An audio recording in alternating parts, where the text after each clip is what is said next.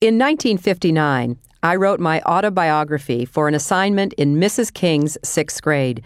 In 29 pages, most half filled with earnest scrawl, I described my parents, brothers, pets, house, hobbies, school, sports, and plans for the future. 42 years later, I began writing another memoir, this one about the eight years I spent in the White House, living history with Bill Clinton. I quickly realized that I couldn't explain my life as First Lady without going back to the beginning. How I became the woman I was that first day I walked into the White House on January 20th, 1993, to take on a new role and experiences that would test and transform me in unexpected ways. Although I've had to be selective, I hope I've conveyed the push and pull of events and relationships that affected me and continue to shape and enrich my world today. Since leaving the White House, representing New York in the United States Senate has been a humbling and daunting responsibility, and one I hope to write about more fully at a later time.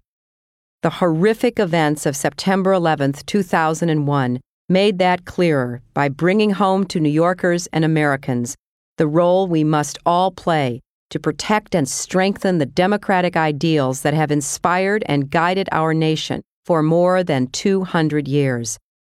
These are the same ideals that, as far back as I can remember, were nurtured in me growing up.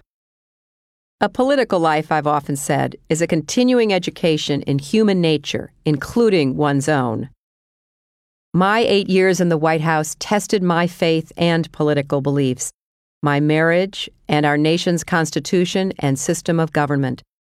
I became a lightning rod for political and ideological battles waged over America's future, and a magnet for feelings, good and bad, about women's choices and roles.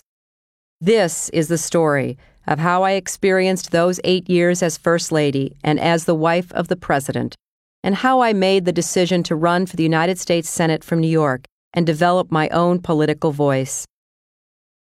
Some may ask how I could give an accurate account of events, people, and places that are so recent and of which I am still a part.